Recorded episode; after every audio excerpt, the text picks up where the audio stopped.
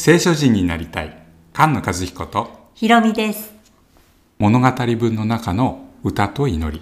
出エジプト記15章の歌です。聖書の中には詩や歌がたくさん書かれてますよね。その中でも詩篇は歌や祈りが集められたものですよね。うん。ただ詩篇の中の詩は一つ一つがどの出来事の時に書かれたのかがはっきりしないんですね各詩篇の中で題がついているものもありますよね。うん古い時代につけられたもののようですけれども確かなものではないんですねモーセの立法や預言者そして福音書その中にも詩や祈りが書かれていますその場合は歴史的背景がはっきりわかりますよね。うんそして特別に歌の形で書かれているのでその後その歌を覚えておいていつも振り返るようにという大切な教えにもなってるんですよね物語文の中に書かれている最初の歌がこの15章なんですね。うん、海の歌、モーセの歌と呼ばれたりします。イスラエルの民がモーセに導かれてエジプトから連れ出されて海が分けられて大勝利を収めた。その大勝利の歌がこのモーセの歌です。パロの戦車とその軍勢を海に投げ込まれたという出来事がこの歌の中にも直接書かれていますよね。うん。その大勝利の前に神様が約束している14章のところで、この後パロが追いかけてくるけれど、パロの戦車と騎兵を打ち破る。その時にエジプト人は私が主であることを知ると書かれています。神様がエジプトの国、奴隷の家から連れ出したのは私は主であるということを知らせるためだっていうのがエジプトからの脱出の一番大切なところなんです。この歌の後半には民を聖なる住まいに導いた。モアブやカナンの場所を通って聖女に導いたと書かれていますけれど、まだエジプトから出たばかりなので幕屋も作られてないし聖書もありませんよね。うん、この後の歴史を予言している箇所なのかその出来事があった後に編集されて付け加えられたものなのかは分かりませんけれどこのこと自体は約束されたことなんですよね。アブラハムに約束されていた約束の地の相続ですよね。うん、もうこの事件を聞いて耳にしているエドムもモアブもカナンもみんな恐れおののいている。全世界がその裁きを見て主を知るんですよね。うん、この大勝利は何度も何度もその後の歴史で振り返ることになる、まあ、種のようなストーリーそして種のような歌なんですよね。他の詩篇や預言書で引用されたりしますよね。うん。詩篇通読のシリーズやってた時にも出エジプト記の15章に書いてある通りにって何度も何度も言ってたと思います。特に118編はそのまま引用されてますしエジプトのハレルと言われる詩編集の、一番大切なものの一つですよね。イザヤの12章の残りの者が救われるという歌はバビロンから連れ出されることをエジプトから連れ出されたことを思い出してこの15章を引用していますよね。うん。このモーセの歌の最後は主は永遠にすべを治められる主は王であるっていう宣言で終わるんですけどこれは詩篇の96編97編9899その新しい歌でも言われる言い方です。このモーセの歌は新しい歌の最初の歌と言えますよね。うん。その導きの歴史があって10回が与えられました。このモーセの歌と同じように10回っていうその命令も背景のストーリーがあるんですよね。そのストーリー抜きにその命令理解しようとしてもちょっとずれちゃいます。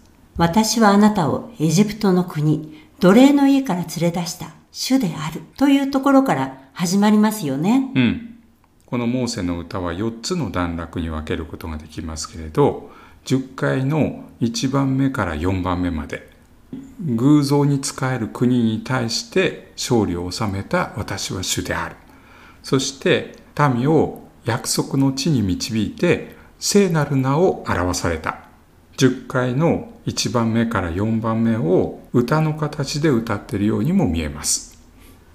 今の私たちはエジプトから連れ出してくださった神様とは言いませんよね。うん。十字架と復活の主イエス・キリスト。その主イエスはこの15章のモーセの歌を復活によって成就してくださった。キリストが来られた意味をこのモーセの歌からも教えられているんですね。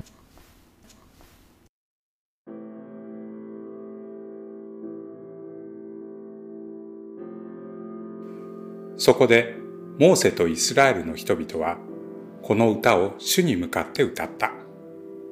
彼らは歌っていった。主に向かって私は歌おう。彼は輝かしくも勝ちを得られた。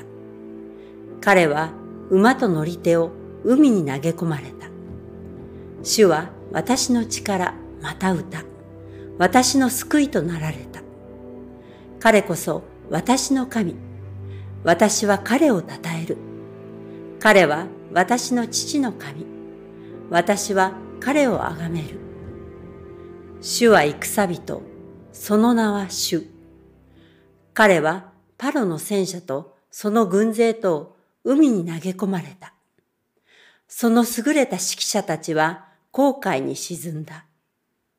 大水は彼らを覆い、彼らは石のように淵に下った。主よ、あなたの右の手は力を持って栄光に輝く。主よ、あなたの右の手は敵を打ち砕く。あなたは大いなる意向を持って、あなたに立ち向かう者を打ち破られた。あなたが怒りを発せられると、彼らは藁のように焼き尽くされた。あなたの鼻の息によって水は積み重なり、流れは包みとなって立ち、大水は海のも中に凝り固まった。敵は言った。私は追い行き、追いついて分取り物を分かち取ろう。私の欲望を彼らによって満たそう。剣を抜こう。私の手は彼らを滅ぼそう。あなたが息を吹かれると、海は彼らを覆い、彼らは鉛のように大水の中に沈んだ。主よ、神々のうち誰があなたに比べられようか。誰があなたのように生にして栄えあるもの、褒むべくして恐るべきもの、くすしき技を行うものであろうか。あなたが右の手を述べられると、地は彼らを飲んだ。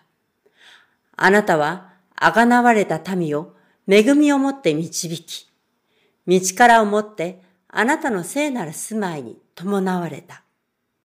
もろもろの民は聞いて震え、ペリシテの住民は苦しみに襲われた。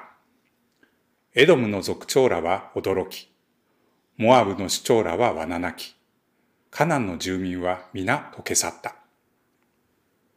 恐れとおののきとは彼らに望み、身腕の大いなるゆえに、彼らは石のように黙した。